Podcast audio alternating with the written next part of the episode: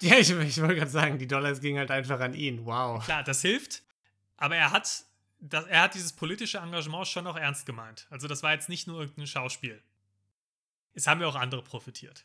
Ja, wer hat denn profitiert? Andere Drogendealer. Ach, ach so, natürlich, ja. Fantastisch.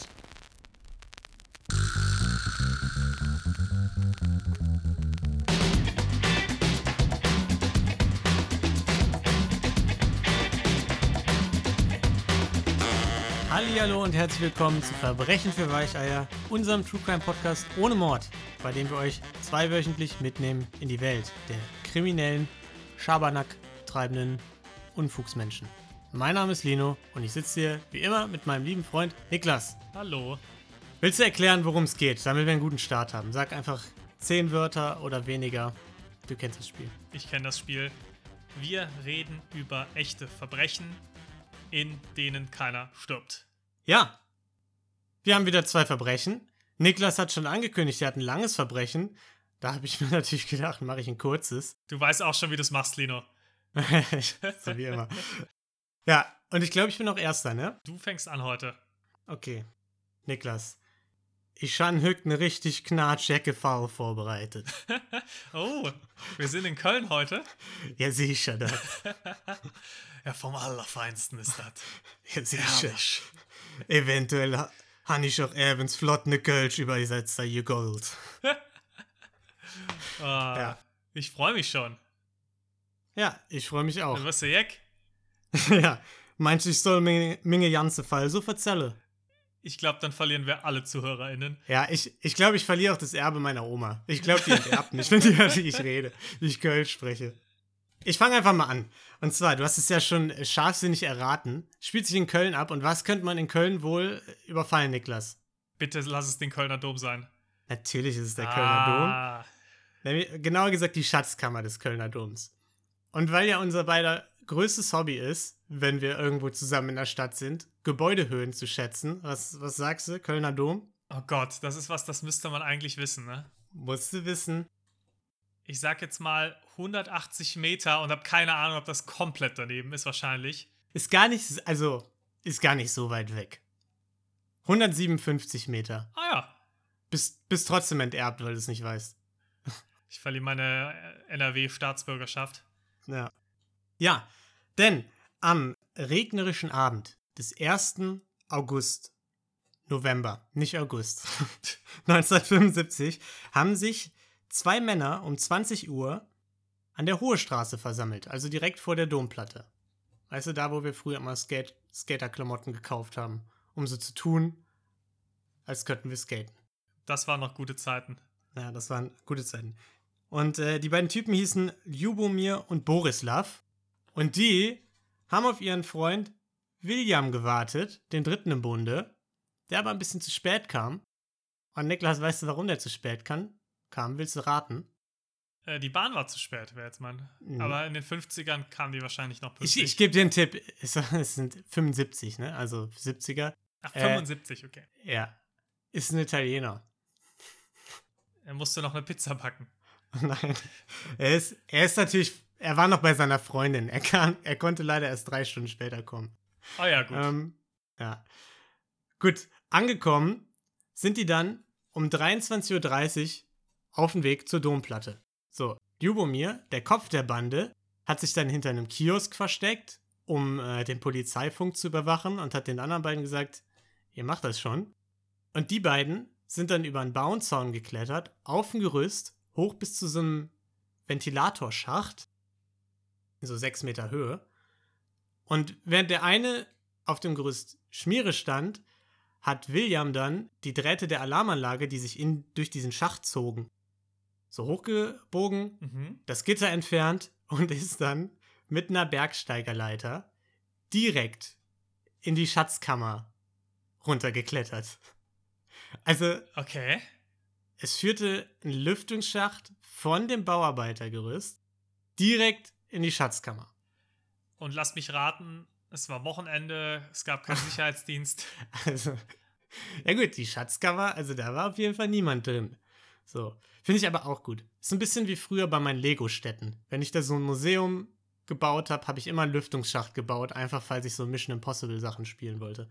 Die Frage ist auch, was du für eine Kindheit hattest, dass du Museen gebaut hast mit deinem Lego. Ja, damit man die überfallen kann, Niklas. Irgendwas muss man doch überfallen können. Früh übt sich.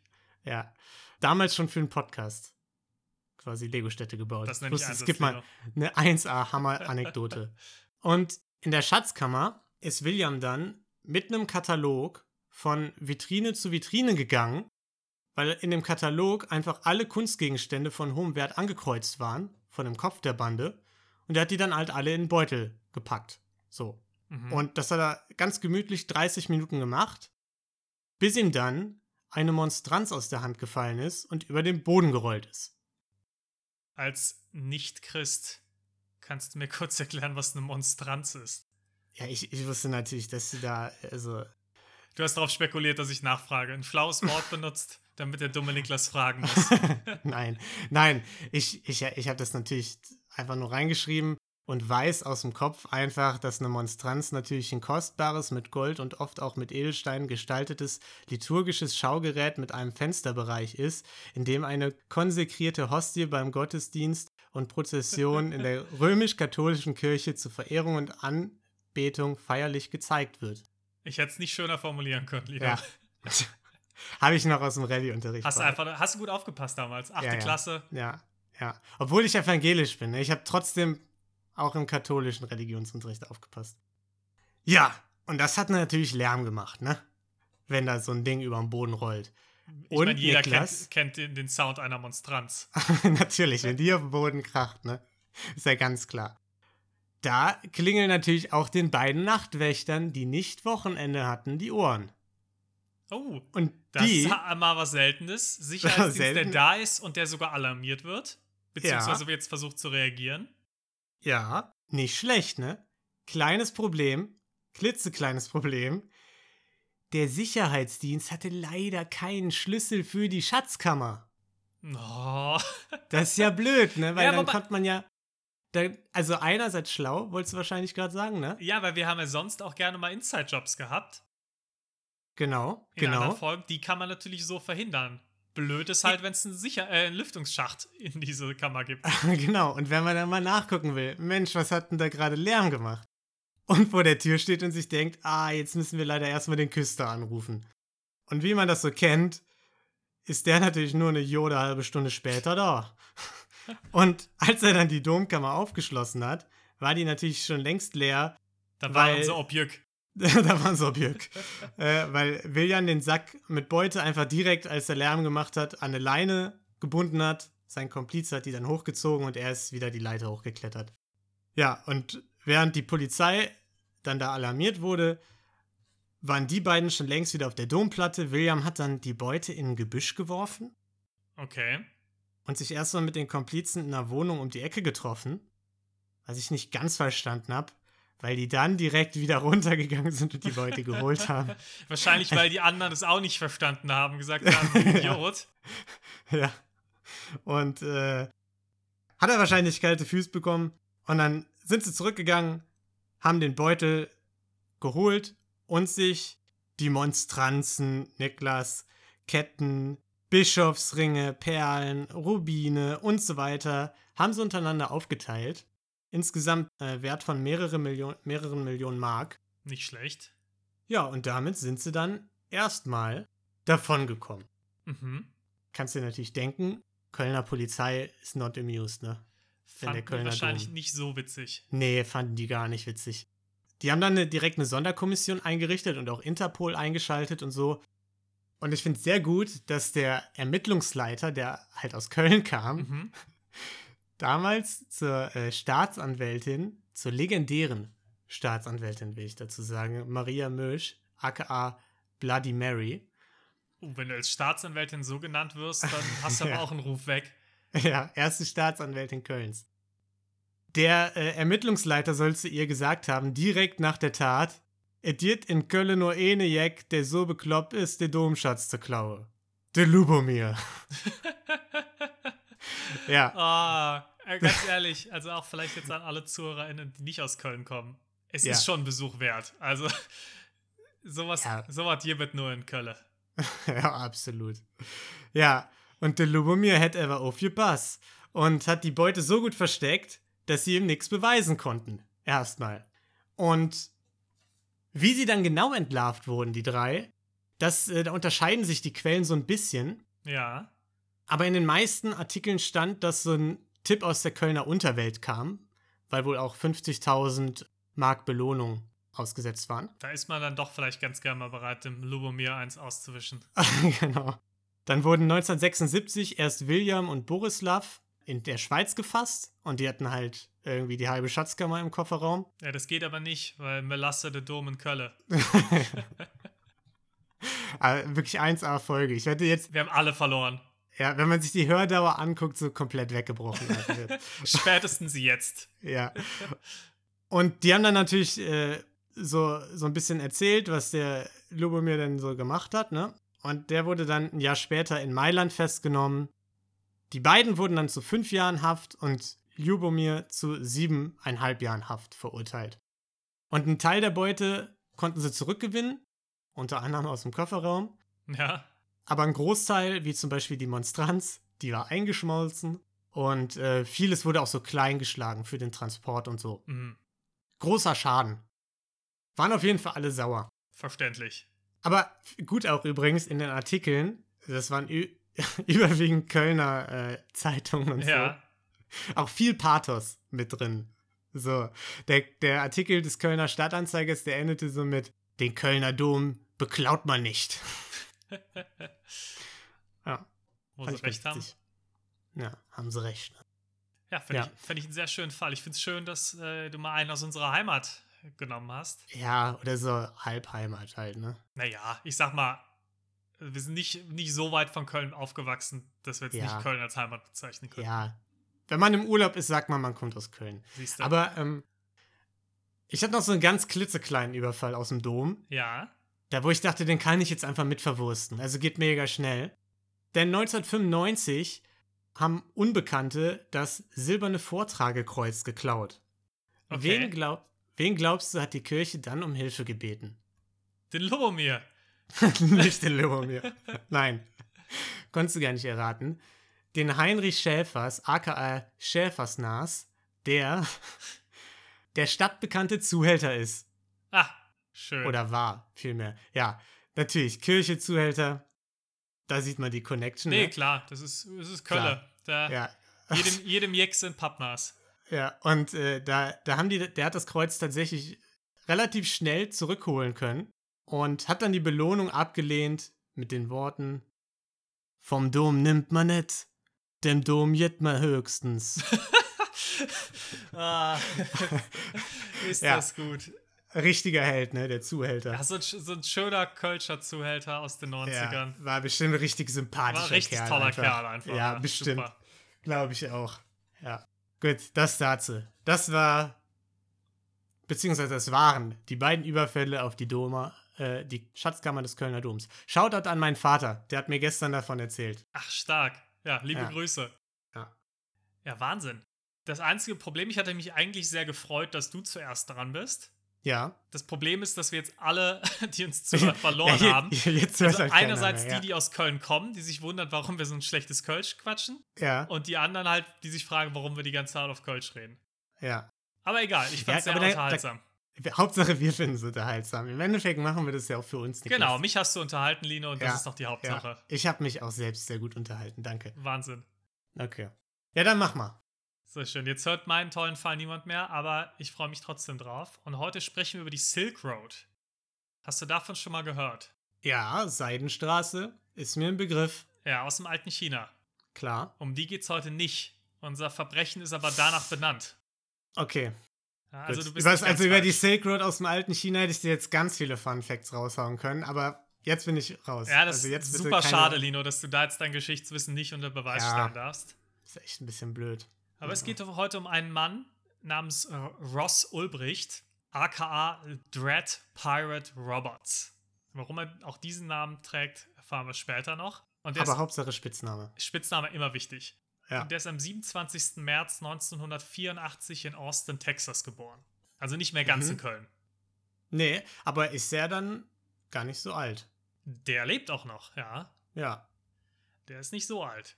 Und der Typ ist nicht nur nicht so alt, der ist auch super smart und hatte so ein paar besondere Eigenschaften. Der war schon immer sehr, sehr freiheitsliebend, hat als Ja. Kind auch immer viel Freiraum gehabt, viel wild gespielt, hat Mhm. auch gerne gekifft in seiner Freizeit als ja, Student und Jugendlicher, aber trotzdem ein super schlaues Köpfchen, hat Ja. gute Noten geschrieben. Also, ich, ich will schon mal im Vorhinein sagen, immer wenn du sagst, dass die super smart waren, war ich danach eher so, war die Fallhöhe relativ hoch für mich. Da war ich danach immer relativ unbeeindruckt. Ich sag mal, auf einer Ebene sind sie ja meistens dann dumm. Ja. Ja, der Typ war nicht ganz dumm, der hat, hat nämlich auch Physik studiert, und zwar an der University of Texas. Und hat dann seinen Master noch an der Penn State in Pennsylvania gemacht. Also auch eine Mhm. ziemlich gute Uni. Ja, kann ja jeder Physik studieren da. Kein Problem. Und Ja. lernt dann Julia V kennen an dieser Penn State in 2008. Da ist sie gerade 18 und er 24 und die beiden werden ein Paar. Erstmal so nichts Ungewöhnliches. Sie ist total beeindruckt von ihm. Er ist natürlich auch ein paar Jahre jünger, ist total fasziniert von seinem Intellekt. Hatten wir auch schon in diesem Podcast ein Muster, das sich wiederholt. Mhm. Er fängt aber an, ja, das Interesse für Physik ein bisschen zu verlieren und interessiert sich immer mehr für Wirtschaft. Hat, ich habe es ja eben schon mal gesagt, er war sehr freiheitsliebend, hat sehr libertäre Ansichten. Das heißt, ja, das ist so eine politische Strömung in den USA sehr, sehr verbreitet, die sich im Prinzip wünscht, dass es wenig bi- bis gar keine Einmischung vom Staat gibt. Also, dass die Leute sehr selbstbestimmt leben dürfen. Ist wahrscheinlich auch eine tolle politische Strömung für Leute, die irgendwie Raubzüge in dem Ausmaß unternehmen wollen, dass sie in einem Podcast erwähnt werden später. Ich sag mal, für gewisse Verbrechen ist die ganz hilfreich, diese Strömung. Ja, ich glaube auch. Und beide ziehen dann auch 2009 noch Austin zurück, also in seine Heimatstadt. Und er macht jetzt auch erstmal nichts im Bereich Physik, sondern probiert sich erstmal ein bisschen mit Daytrading. Das scheitert aber, da ist er nicht gut drin. Er startet eine Videospielfirma, scheitert auch, es klappt einfach nicht. Und er hält sich so ein bisschen über Wasser damit, dass er für seinen Nachbarn, den er kennenlernt, einen Online-Buchladen aufbaut. Da werden gebrauchte Bücher verkauft, die werden dann unter anderem über eBay und Amazon verkauft. Und so kriegt er ein bisschen Geld und kann sich über Wasser halten, während er irgendwie versucht, seinen Weg im Leben zu finden. Mhm. Und in der Zeit gibt es aber immer wieder Streit und Trennung, auch zw äh, zwischen ihm und Julia. Unter anderem eben, weil er diese libertären Ansichten hat und sie dann doch eher auf der Seite der, Amer der Demokraten in den USA ist. Er hat einen ziemlichen Nerd-Lifestyle, sie geht gerne feiern. Ja. Auch wenn man diese libertären Ein äh, Ansichten in der Beziehung hat, wahrscheinlich auch schwierig. Das heißt jetzt nicht, dass er ihr fremdgehen wollte. Ja, weiß. Aber, aber auf jeden Fall, ja, hat er einfach andere Ansichten und schlie schließt sich auch immer mehr ab. Also hängt dann viel Zeit vom Computer. Und wenn sie sagt, ach komm, lass uns doch mal feiern gehen, lass uns was trinken gehen, sagt er dann auch ganz gern mal, hey, das ist doch Zeitverschwendung. Und der Nachbar kriegt dann irgendwann einen Job in einer anderen Stadt. Das ist dann 2010. Und so darf er den Shop übernehmen. Zur gleichen Zeit entdeckt er auch Bitcoin. Ja, war da also relativ früh unterwegs. 2010 habe ich definitiv noch nichts von Bitcoin gehört. Und das passt natürlich auch perfekt zu seinen libertären Ansichten. Denn Bitcoin Mhm. kannst du ja nicht wirklich nachverfolgen. Die sind sehr anonym. Und das ist natürlich für Leute, die sagen, der Staat soll sich nicht einmischen, eigentlich die perfekte Währung.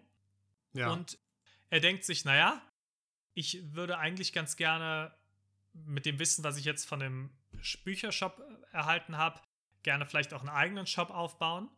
Da bräuchte ich aber vielleicht noch ein Produkt für und beginnt halluzinogene Pilze anzubauen. Also Magic Mushrooms. Natürlich. Das ist auch das erste Produkt, an das man denkt. Ja, aber ich Nicht sag irgendwie mal, Topflappen oder so. Nee, nee, das müssen schon die Pilze sein. Das hängt aber auch wieder damit zusammen, was du ja eben auch schon kurz angemerkt hast. Wenn du eine libertäre Einstellung hast, dann hast du meistens auch oder bist du meistens auch der Meinung, dass Drogenkonsum persönliche Entscheidung ist. Ja, also ich muss sagen, weißt du, was ich eine gute Idee fände, Niklas?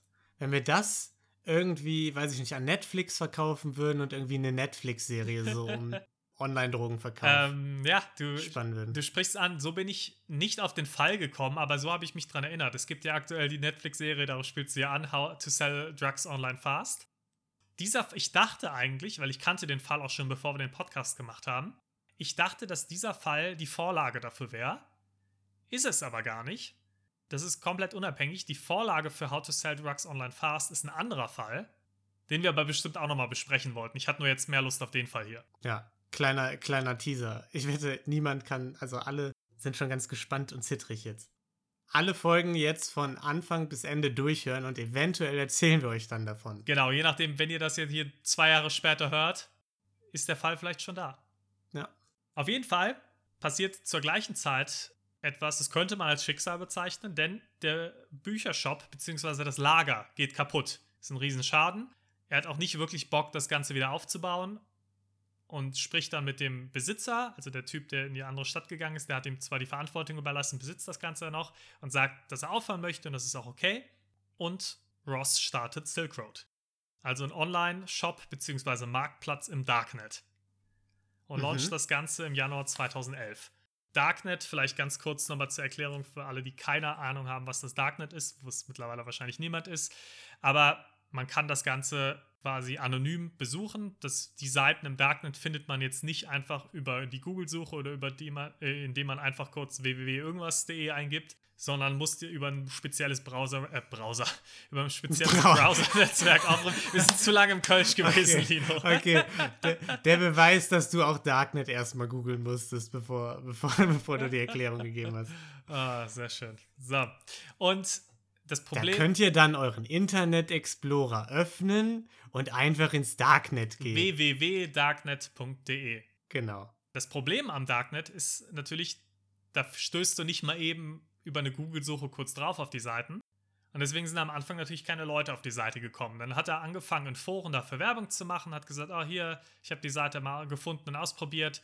Super Pilze, alles toll. 10 von 10 gerne wieder.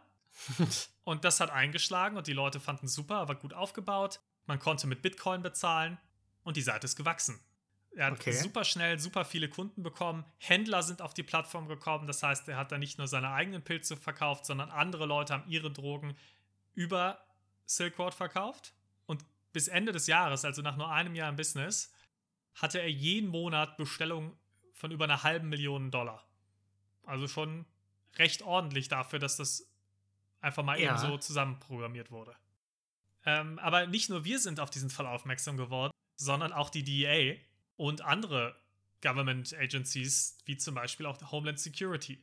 Denn es wurden immer mehr Päckchen mit Drogen einfach über die Post versandt. also du erklärst Darknet und sag, benutzt dann Abkürzungen wie DDA. DEA. DEA ist die Drug Dumbledores Armee. Genau. Zum Beispiel. DEA ist die Drug Enforcement Agency. Also die Drogenbehörde der USA. Danke. Gerne. Und die haben gemerkt, ups, es sind immer mehr Päckchen mit Drogen in der normalen Post. Denn so haben die Dealer die Drogen da versendet. Und was die dann teilweise gemacht haben, beziehungsweise das war dann Homeland Security, da ist ein Agent einfach mal zu einer, die, die haben ein Päckchen abgefangen und der Agent ist einfach zu der Adresse mal hingegangen, wo es hingeschickt wurde. Dort hat dann nicht der Empfänger aufgemacht, sondern der Mitbewohner von dem Typen. Und er hat gefragt, naja, was ist denn los? Kriegt der Mitbewohner häufiger mal komische Pakete, vielleicht aus dem Ausland oder so? Und hat der Mitbewohner gesagt, ja, da sind immer Drogen drin. Der Drogen online. und er hat dann nachgefragt, hey, wo kriegt denn die Drogen her? Und dann hat er gesagt, ja, von Silk Road. Da kauft er die mit Bitcoin. Und so ist Homeland Security dann auf, Bit, äh, auf Silk Road aufmerksam geworden. Ja, der Mitbewohner scheint auch vielleicht an ein paar Päckchen mal rumgeschnüffelt zu haben. das, das würde ich nicht komplett so, ausschließen, ja. So easy offenbart hat. Der war, glaube ich, nicht der allerhellste. Naja, auf jeden Fall hat die Homeland Security sich dann gedacht, gut, da müssen wir was tun. Alleine kommen wir vielleicht aber nicht weiter. Und wir stellen jetzt eine Taskforce zusammen, holen noch das FBI und das DEA dazu und haben dann im Januar 2012 die Marco Polo Taskforce ins Leben gerufen. Marco ja. Polo wegen Seidenstraße. Mhm. Finde ich auch nicht schlecht.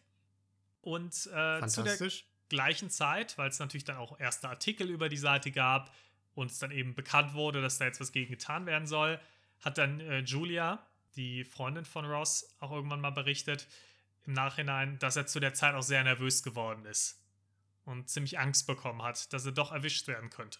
Ah, die waren also doch noch zusammen. Ich dachte, die wären gar nicht mehr zusammen. Okay. Da waren sie dann noch zusammen, haben sich, die haben sich immer mal wieder getrennt. Mhm, ähm, kurz okay. danach haben sie sich allerdings auch dann endgültig getrennt.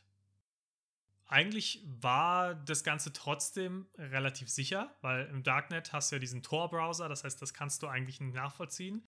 Deswegen hatten die eigentlich überhaupt keinen Ansatzpunkt und wussten nicht, wie sollen sie da jetzt drankommen an den Typen. Und Ross, dann mittlerweile von Julia getrennt, hat sich äh, auch einem alten Uni-Freund anvertraut und hat dem das Ganze erzählt, weil Ross eigentlich kein Coder war. Der hat sich das alles selbst beigebracht. Und hatte Mhm. teilweise, das kam dann auch später raus, weil Überraschung, Überraschung, am Ende davongekommen, ohne erwischt worden zu sein, wird er nicht, sonst konnte ich das hier nicht erzählen. Äh, die haben später auch gemerkt, dass der Code ziemlich rudimentär geschrieben war und eindeutig von einem Autodidakten kommen musste. Also, dass es niemand Okay. war, der wirklich richtig Coden gelernt hat. Und weil er das auch selbst wusste, hat er sich dann eben zumindest mal ein bisschen von einem Kumpel helfen lassen und den Code ausbessern lassen. Aber dadurch, dass er in der Zeit natürlich so nervös war, war er sich dann doch ein bisschen unsicher, weil er das jemandem erzählt hat und hat dem Kumpel dann kurz darauf auch erzählt, ach ja, übrigens, ich habe die Seite jetzt auch verkauft, ich betreibe die gar nicht mehr. Okay. Um sich ein bisschen zu retten, natürlich, weil so kannst du natürlich ein bisschen die Zweifel streuen. Nee, nee, ich habe ja gar nichts gemacht. Ich habe das ja alles wieder verkauft und hatte mit allem nichts zu tun. Und auch Julia hat er dann, nachdem sie schon getrennt waren, auch erzählt, ja, ja, ich habe auch aufgehört, ich mache jetzt nichts mehr mit Silk Road. Und ist nach San Francisco gezogen, also weg aus Austin. Ja. Wird dann immer selbstbewusster, ist natürlich jetzt auch im Silicon Valley-Umfeld, da ist der Lifestyle doch, dann doch ein anderer. Im Silicon Valley Und- sind auch andere sehr, sehr libertär. Und was hast du für eine Website programmiert? Ja, Silk Road, die mit den Drogen. Und dann so, ja, fantastisch. Ganz so krass war es nicht, aber das Problem bei ihm war, er war eigentlich damals eine sehr ehrliche Haut und hatte ein bisschen Probleme auch zu lügen. Und deswegen hat er dann zum Beispiel auch Dates manchmal erzählt. Ja, ja, ich habe so eine, so eine Bitcoin-Exchange-Seite. Also so eine kleine Lüge, aber er hat es nicht geschafft, komplett zu lügen, weil ihn das zu nervös gemacht hätte. Und hat sich danach dann aber auch geärgert, weil er sich gedacht hat, oh scheiße, das ist so speziell schon das Thema. Ja, wir reden ja hier immer noch von 2012. Da waren auch Bitcoin jetzt nicht so das Riesenthema in aller Munde. Da waren Grafikkarten noch günstig. Da waren Grafikkarten noch günstig, auf jeden Fall. Und da war der eine Bitcoin noch nicht ganz so viel wert. Und er wird aber, wie gesagt, da selbstbewusster, gibt auch dem Forbes Magazine anonym ein Interview. Ja, du konntest über die Website Silkwood eben auch chatten. Und da chattet er mit einem Reporter und gibt ihm so ein Interview. Gar nicht schlecht. Weil er sich halt in seinem echten Umfeld niemandem richtig anvertrauen kann. Dem einen Kumpel hat er es erzählt, aber hat es bereut. Und trotzdem hat er natürlich, das ist ja oft bei Verbrechern so, diesen Geltungsdrang. Ja, klar. Ja. Und was für ihn außerdem noch ein Thema war, ich habe ja eben schon mal erzählt, er hat sich für Wirtschaft und auch für Politik interessiert. Er hat Silk Road auch nicht als reines Business gesehen, sondern das auch halt wirklich als was Politisches betrachtet. Also der hat auch immer da irgendwelche politischen Posts verfasst und hat halt ganz klar gesagt, das hier ist eine Revolution und jeder Dollar, den ihr reinsteckt, ist ein Dollar, der nicht an den Staat geht und das ist gut und hat das auch wirklich so gesehen. Natürlich war es für ihn ein netter Nebeneffekt, dass er damit richtig viel Kohle gemacht hat. Ja, ich, ich wollte gerade sagen, die Dollars gingen halt einfach an ihn. Wow. Klar, das hilft, aber er hat, das, er hat dieses politische Engagement schon noch ernst gemeint. Also das war jetzt nicht nur irgendein Schauspiel. Es haben ja auch andere profitiert. Ja. Wer hat denn profitiert? Andere Drogendealer. Ach, so, natürlich. Ja. Fantastisch. Super, oder? Ja. Naja, auf jeden Fall war auch fast alles erlaubt. Also du konntest auch nicht nur Drogen kaufen auf der Seite. Im Prinzip konntest du alles kaufen, außer Missbrauchsdarstellung von Kindern. Gestohlene Sachen waren nicht erlaubt, gefälschte Abschlüsse waren nicht erlaubt, interessanterweise. Scams waren nicht erlaubt und nichts allgemein, was andere verletzt. Also jetzt Menschenhandel oder sowas wäre jetzt auch nicht erlaubt gewesen. Aber ansonsten, also Waffen, gefälschte Ausweise waren erlaubt zum Beispiel. Sowas ging alles. Mhm. Und im April 2012 kriegt er dann eine Nachricht. Und zwar schreibt ihm jemand, der sich als ja, Mitglied beziehungsweise sehr hochrangiges Mitglied eines Kartells ausgibt, dass er Silk Road gerne kaufen würde. Ja. Ross sagt, ja, bin ich jetzt dem Ganzen, bin ich eigentlich ganz offen gegenüber.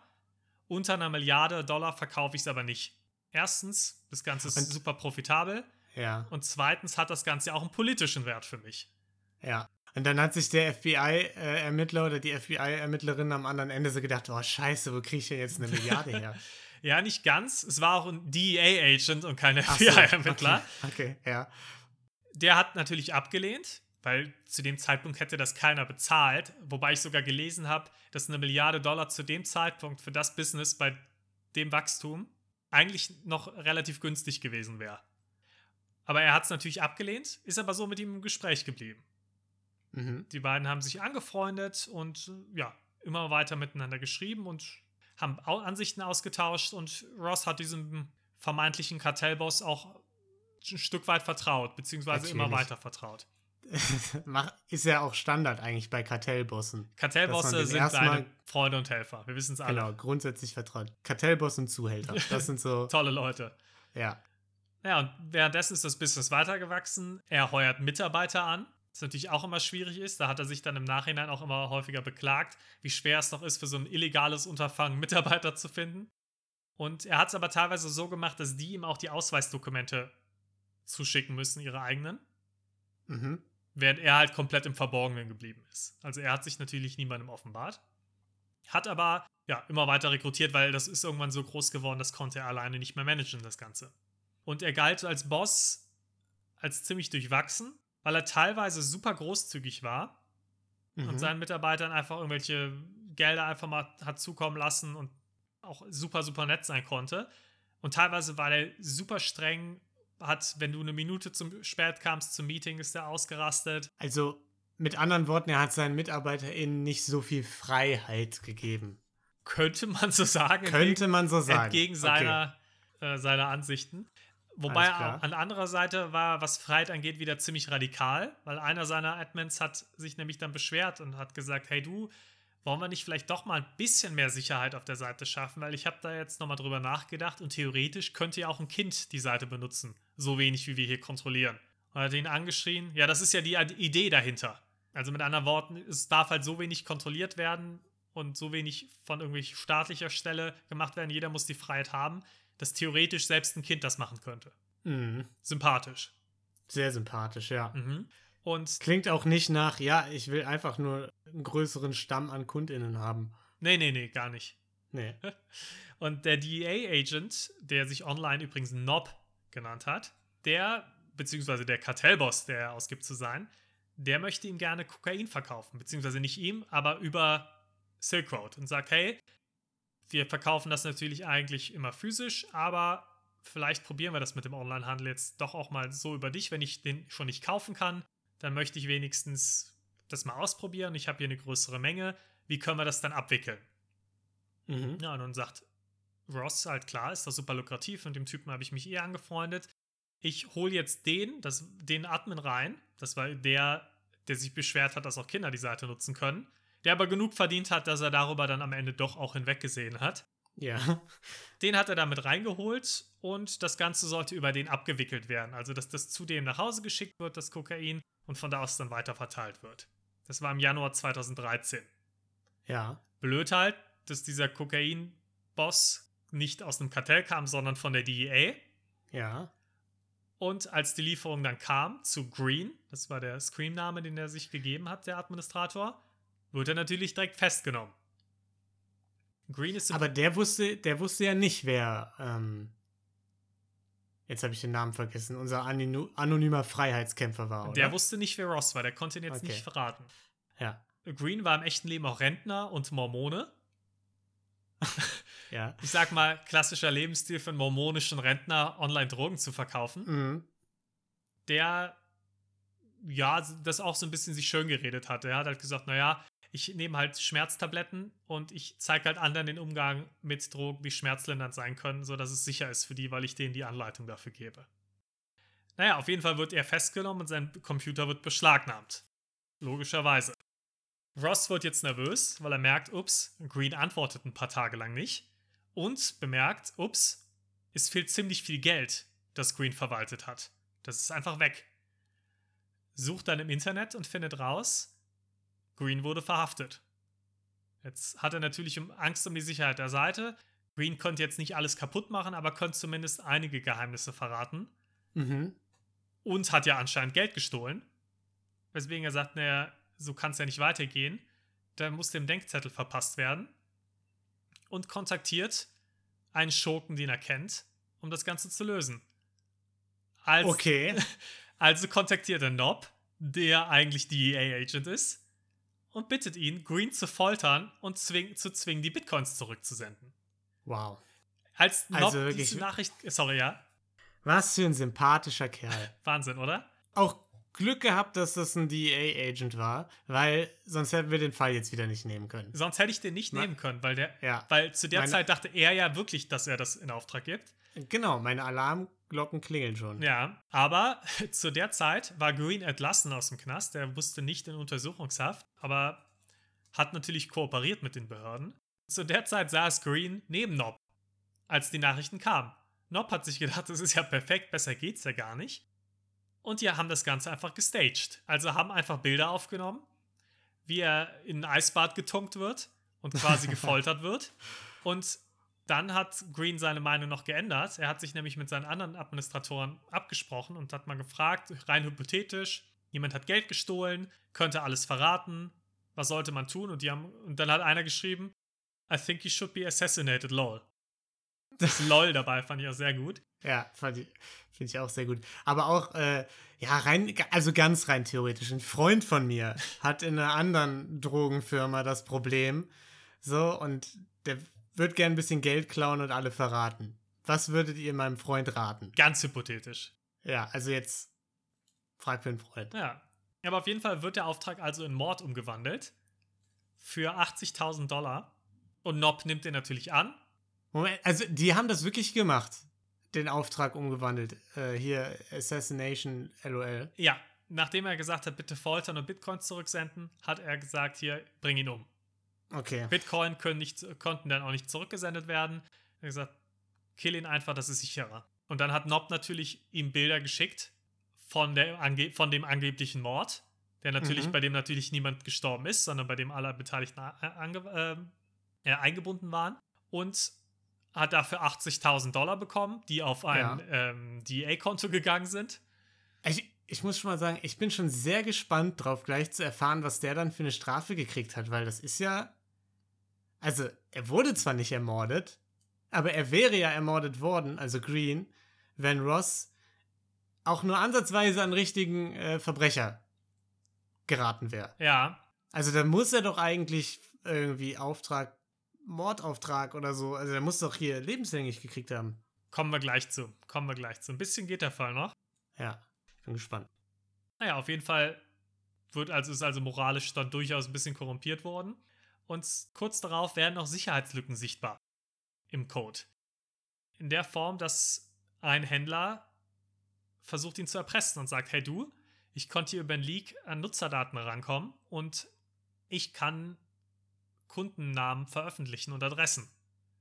Mhm. Zur gleichen Zeit schreibt Ross mit den Hells Angels oder zumindest jemandem, der sich als Hells Angels ausgibt, auf seiner Plattform. und weil sich das natürlich gerade zeitlich anpasst, sagt er, hey Leute, wenn wir schon dabei sind, könnt ihr wen für mich umbringen und beauftragt quasi die Hells Angels, diesmal für mehr. Diesmal wollten sie 300.000, er hat sie dann auf 150.000 runtergehandelt, auch weil es so ein bisschen der Beginn einer Freundschaft war, weil die auch anfangen wollten, auf der Plattform mit Drogen zu handeln. Ja, klar. Der Beginn einer, einer wundervollen langjährigen und wundervollen Freundschaft. A tale as old as time. Ja. Und da hat er dann gesagt, naja gut, für 150.000, bitte bringt diesen Händler um. Und hat das Geld rübergesendet. Das Gute war, die Hells Angels waren wahrscheinlich nicht die Hells Angels, sondern das war irgendein Scammer und der Mord wurde nie äh, durchgeführt. Auch ich habe mich darüber gefreut, weil sonst hätte ich den Fall ja wieder nicht nehmen können. Ja, das stimmt. Und er hat also aber, aber diesmal war es keine, keine Behörde oder so. Diesmal war es keine Behörde, die dahinter steckt, aber halt ein Scammer. Aber er dachte ja auch wieder, hier passiert ein Mord. Er hat ja wirklich auch Geld dafür gezahlt. Mhm. An der Stelle will ich nochmal auf das Super Smart eingehen. Ne? Also immer mit irgendwelchen random, äh, anonymen Leuten im Internet, die irgendwie Rieseninteresse an deiner Firma haben und so zu schreiben, sich mit denen anzufreunden und denen Geld zuzuschicken. Fantastisch. Ich sag mal, sehr clever. Nicht in allen Bereichen smart. Ja. Ich kann niemanden mehr als smart bezeichnen. Du zerpflückst mir das jedes Mal. naja, auf jeden Fall war das nicht die einzige Sicherheitslücke. Und zwar gab es eine Sicherheitslücke, frag mich nicht, wie es technisch funktioniert, dafür bin ich nicht habe ich nicht genug IT-Verständnis, aber über die du quasi an eine gewisse IP-Adresse rankommen konntest. Und mhm. ein Reddit-User hat das gemerkt schon vorher und hat gewarnt auf Reddit. Ross hat das auch gesehen, war aber zu arrogant schon zu dem Zeitpunkt, hat gesagt, nee, nee, die Seite ist sicher, kein Problem. Ich möchte ganz kurz, ne? Weil ich weiß, jetzt hast du auf jeden Fall meine Mutter und meinen Vater verloren. Reddit-User sind BenutzerInnen in einem Internetforum. Ja, genau. Das ist vielleicht ganz wichtig, so das wahrscheinlich größte Forum weltweit, würde ich mal vermuten. Genau. Und da hat jemand das geschrieben. Ross hat es ignoriert. Homeland Security hat es nicht ignoriert. Und ist dem Ganzen nachgegangen und konnte dann eine IP-Adresse finden, die auf einen Server in Island geführt hat. Mhm. Also was hat Homeland Security gemacht? Sie sind nach Island geflogen, haben dort mit den Behörden kooperiert und standen dann wirklich vor dem Silk Road Server. Okay, Beziehungsweise vor einem der Silk Road Server. gar nicht schlecht. Dann haben sie sich gedacht, naja gut, wenn wir den jetzt einfach abschalten, dann weiß der ja, dass wir ihn erwischt haben und wir kriegen den Typen niemals. Dann haut er ab mit seinem Bitcoin und ist irgendwo. Mhm. Also was haben sie gemacht? Sie haben den Server laufen lassen, aber eine Live-Kopie erstellt und hatten so Zugriff auf alles. So, und haben dann auch gesehen, ja, zu der Zeit hat er hat Silk Road 2,5 Jahre schon bestanden, dass die eine Milliarde Umsatz gemacht haben in der Zeit. Wobei ich da auch sagen muss, da haben die Quellen sich sehr stark unterschieden. Also, aber ich finde jetzt für unseren Fall oder für unseren Podcast vielmehr ist es gut, eine Million, eine Milliarde zu sagen. Finde ich auch. Und die, die auch weniger gesagt haben, das deckt sich auch nicht so ganz mit anderen Zahlen, die ich gelesen habe. Das heißt, es muss schon eigentlich eher eine Milliardenumfang Ja, gewesen es, sein. Also es muss spektakulär es muss, viel wahrscheinlich war es noch sein. dreimal so viel. Ja, Und natürlich haben sie, wie gesagt, ganz viele Infos darüber noch und, äh, erhalten und hatten natürlich super viele Ansätze dadurch, dass sie einfach den Server hatten. Zur gleichen Zeit hat Ross so ein bisschen gemerkt, ah, es könnte vielleicht irgendwann auch mal kritisch werden, hat schon die Staatsbürgerschaft in Dominica beantragt. Das ist so ein kleinerer Karibikstaat, ich kannte ihn vorher nicht. Und hat auch noch mehr Admins eingebunden, beziehungsweise die auch schon so angefangen vorzubereiten, was könnte denn passieren, falls ich mal nicht mehr da bin oder falls ich untertauchen muss oder so. Wie könnte das Ganze weitergeführt werden? Weil es war ja für ihn auch politisch, also es ging ihm ja wirklich nicht nur um die Bereicherung. natürlich nicht, nee. Naja, auf jeden Fall haben die Ermittler auch eine neue Idee zu der Zeit noch gehabt. Und die haben sich gedacht, naja, Moment mal, wir suchen jetzt hier einerseits natürlich rückwärts vom Server und können da gucken. Warum gehen wir aber nicht auch mal in der Zeit zurück und gucken einfach mal im Internet, was waren denn die ersten Erwähnungen von dieser Silk Road? Wo ist das zum ersten Mal aufgetreten? Und können wir darüber vielleicht Rückschlüsse finden? Im alten China. Ja, fast. Das hat es wahrscheinlich schwerer gemacht, dass er es danach benannt hat und es kein individueller Name war. Aber ich habe ja am Anfang gesagt, um die ersten Nutzer reinzulocken ins Dark Web. Ja, hat er Werbung im Forum gemacht. Genau richtig. Und diese Foreneinträge haben die Ermittler jetzt gefunden. Ja, und da hat er unter dem Usernamen Altoid gepostet.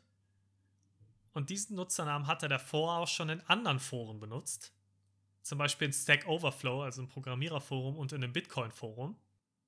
Ja. Und da ist dann auch seine private E-Mail-Adresse, die seinen Namen enthält, in einem der Also Foren verlinkt gewesen. unglaublich smart, der Typ. Also kann ich einfach nicht oft genug betonen, wie smart ich den finde. Ja, ich meine, fairerweise muss man sagen, er hat halt den gleichen Nutzernamen genommen. Es waren halt verschiedene Accounts und theoretisch könnten Nutzernamen natürlich auch mehrfach kommen. Ja, ist schon verdammt dumm, Niklas. Es ist schon dumm. Da ich will ihn auch nicht rausreden, raus. es ist dumm. Ja, klar. Aber damals hat er wahrscheinlich auch nicht gedacht, dass er jemals so verfolgt werden würde, weil damals hat er gedacht, das ist ein Mini-Projekt und nicht, dass es der größte Drogenhandelsplatz der Welt werden würde. Ja. Naja, auf jeden Fall konnten sie ihn darüber dann auch in ein Internetcafé in San Francisco zurückverfolgen und wussten, aha, in der Ecke hält er sich wohl auf. So, Jetzt haben sie ihn angefangen zu beschatten. Die Beweise haben aber noch nicht gereicht, um eine Hausdurchsuchung durchzuführen. Denn nur weil der Nutzername übereinstimmt, das heißt ja noch nicht viel. Das kann ja wirklich ein Zufall sein, theoretisch. War natürlich unwahrscheinlich, dass er genau da in so ein Stack Overflow und Bitcoin und teilweise haben sie auch gemerkt, Code, also Codefetzen, nach denen er bei Stack Overflow gefragt hat, ah, könnte mir hier mal jemand helfen, waren auf dem Server. Höchstwahrscheinlich kein Zufall, dass der mega reiche Typ in seiner Villa äh, in Silicon Valley nichts mit dem Drogending zu tun hat. Das war aber das Ding. Der Typ hat sehr bescheiden gelebt. Okay. Der hat nicht, der hat teilweise mit Mitbewohnern gelebt, der hat sich nicht viel gegönnt, der hat sich eine einfache Einrichtung geschnappt, der hat es nicht übertrieben. Das hättest du von seinem Lebensstil hättest du nicht drauf schließen können. Ja, auf jeden Fall haben sie ihn dann angefangen zu beschatten und angefangen, die Online-Zeiten von diesem Dread Pirate Roberts, dem Namen, den er sich gegeben hat online, und ihm, der echten Person Ross, abzugleichen.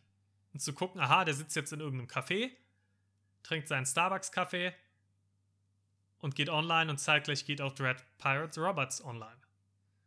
Der ist in irgendwelche Cafés gegangen und hat da dann Starbucks-Becher aus Starbucks-Bechern getrunken. Das ist ja ein Verbrechen für sich.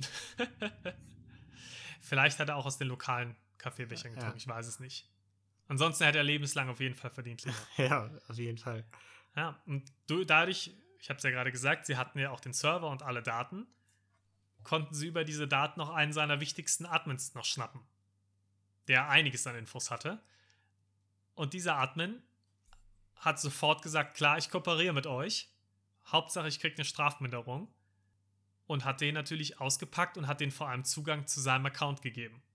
Zu Ross Account. Nein, nein, nein. Zu Ross Account hatte er keinen Zu seinem Admin-Account. Ross hatte eigenen. zwar vor, den irgendwann weiterzugeben, weil ich habe ja gesagt, er hat ja quasi schon für die Zeit nach sich geplant, hatte das aber noch nicht getan zu der Zeit. Okay. Der Admin hat aber eben der Polizei, äh, der, der DA, seinen eigenen Zugang gegeben. So, und jetzt haben die sich gedacht, okay, um wirklich einen wasserdichten Fall zu haben, reicht es nicht, wenn wir den einfach verhaften. Wir müssen den mit offenem Laptop verhaften. Denn wenn er jetzt seinen Laptop geschlossen hat, ist der wahrscheinlich encrypted, da kommen wir nie ran. Der wird uns sein Passwort nicht geben. Da, das können wir, der hat wahrscheinlich irgendwelche Verschlüsselungen da drauf, dass du keine Chance hast, das irgendwie zu entziffern. Dementsprechend müssen wir den erwischen, wenn sein Laptop auf ist. Boah, das ist ja aufregend. Das ist aufregend, ja. Und sie haben beschattet und geschaut, wann können wir das machen. Weil eigentlich das SWAT-Team wollte einfach reinstürmen in seine Wohnung, aber ja, die EA hat gesagt, Leute, dann klappt da sein Laptop zu und alles war für die Katz. Und deswegen haben sie einen anderen Plan geschmiedet. Und zwar am 1. Oktober 2013 wartet ein SWAT-Team in Zivil beim Stammcafé von ihm. so, einer der Ermittler. Bei Schwabachs. Genau. Einer der Ermittler hatte einen Laptop dabei und war eingeloggt in diesen Account von dem Admin. Jo, hat dann leider gemerkt, ich habe gar nicht mehr so viel Akku. Der Laptop muss aber an sein, weil ich brauche den nachher, um mit dem zu chatten, damit wir das auch verifizieren können, dass das der ist und dass wir sicherstellen können, dass wir den quasi in Flagranti erwischen. Aha. Die haben ja beim Stammcafé gewartet, also hat er sich gedacht, super, gehe ich da mal rein und lade meinen Laptop auf. Das Blöde war aber, es war einiges los und es gab keinen Platz mit Strom mehr. Also konnte er jetzt da nicht reingehen. So, konnte er nicht aufladen, hat er gemerkt, oh Mist, ich habe nur noch 22% Akku. Es wird hier langsam ein bisschen eng. Und ist Ross zum Glück gekommen, ist auch ins Café gegangen, die haben sich schon gedacht, geil, gleich können wir zuschlagen. Ist dann aber auch ganz schnell wieder raus, weil er halt auch keinen Platz mit Akku gefunden, also mit Strom gefunden hat und seinen Laptop da nicht ja. laden konnte. Der Ermittler ist natürlich super nervös geworden, hat sich gedacht, scheiße, wenn wir den hier gleich schnappen und mein Akku äh, leer geht, dann haben wir ein richtiges Problem, weil dann so eine Chance werden wir nicht nochmal kriegen. Ross ist dann aber zum Glück in der Bibliothek direkt um die Ecke gegangen. Der Agent setzt sich also auch in die Bibliothek, fängt an mit ihm zu chatten und wird schon nervös, weil die Situation super schwierig ist, denn die Bibliothek war nicht so gut übersichtlich, also es war jetzt nicht eine Riesenfläche, wo jeder jeden sehen konnte. Und Ross hat sich so hingesetzt, dass er mit dem Rücken zur Wand saß und an der einen Seite war auch ein Regal. Das heißt, du konntest jetzt eigentlich nur von vorne oder der Seite, wo er dich aber bei beidem gesehen hat, auf ihn zu. Du konntest jetzt nicht einfach von hinten auf ihn zu und den Laptop wegschnappen oder so. Ja. Ja, dann sind mehrere Agenten, haben sich dann in der Bibliothek auch positioniert. Und zwei Agenten waren als Obdachlose verkleidet. In San Francisco gibt es ja sehr, sehr viele Obdachlose. Das heißt, die sind auch häufiger mal irgendwo in der Bibliothek gewesen. Das war jetzt nichts komplett Ungewöhnliches. Und sind dann vor Ross Tisch gegangen und haben angefangen, sich zu streiten. Als Ablenkung, damit er, nicht, damit er mhm. nichts merkt. Der Agent, der mit Ross geschrieben hat, unter dem äh, Pseudonym des Admins, wollte gerade schon los. Da hat die Frau, die neben Ross sah, sich plötzlich den Laptop geschnappt. Die war nämlich auch eine Agentin, die involviert war in dem Fall. Das wussten die anderen aber gar nicht, weil das so ein Chaos war in dieser Bibliothek, dass man gar nicht wusste, wer alles involviert war. Hat sich den Laptop geschnappt. Ross wollte den auch noch schnappen, war aber nicht schnell genug und wurde sofort festgenommen. Heißt, sie hatten seinen offenen Laptop. Der Akku war nicht, äh, war nicht leer. Sie konnten alles sichern und hatten den Zugriff. Was sie dann gemacht haben, war, sobald das geschehen war, haben sie sofort in Island angerufen, haben den Server runterfahren lassen, beziehungsweise bevor sie den Server haben runterfahren lassen, haben sie erstmal schön die Bitcoins, die es dort gab, auf FBI-Wallets geschickt. natürlich. Das, war, das durfte natürlich. Hat ja auch viel gekostet, die Ermittlung, ne? Die hat viel gekostet und man wollte das. Na naja, gut, man muss es halt beschlagnahmen, das Geld. Irgendwo muss es her. Ja. Dann war Ross verhaftet und wurde natürlich auch dann vor Gericht gestellt vor Gericht hat er dann natürlich einfach versucht, sich zu verteidigen und hat gesagt, naja, ganz klar, ich habe die Seite gegründet, da kann ich mich jetzt nicht rausreden, habe die aber ganz schnell danach verkauft. Und es gibt ja auch Beweise, ich habe das ja damals schon meinem Kumpel erzählt und der Julia, der habe ich ja auch erzählt, dass ich aufgehört habe. Also das sind ja wohl eindeutige Beweise. Und ganz kurz, erst bevor ich verhaftet wurde, hat der neue Besitzer mich ausgetrickst und dafür gesorgt, dass ich den Zugang wieder erhalte und jetzt das wieder nutze.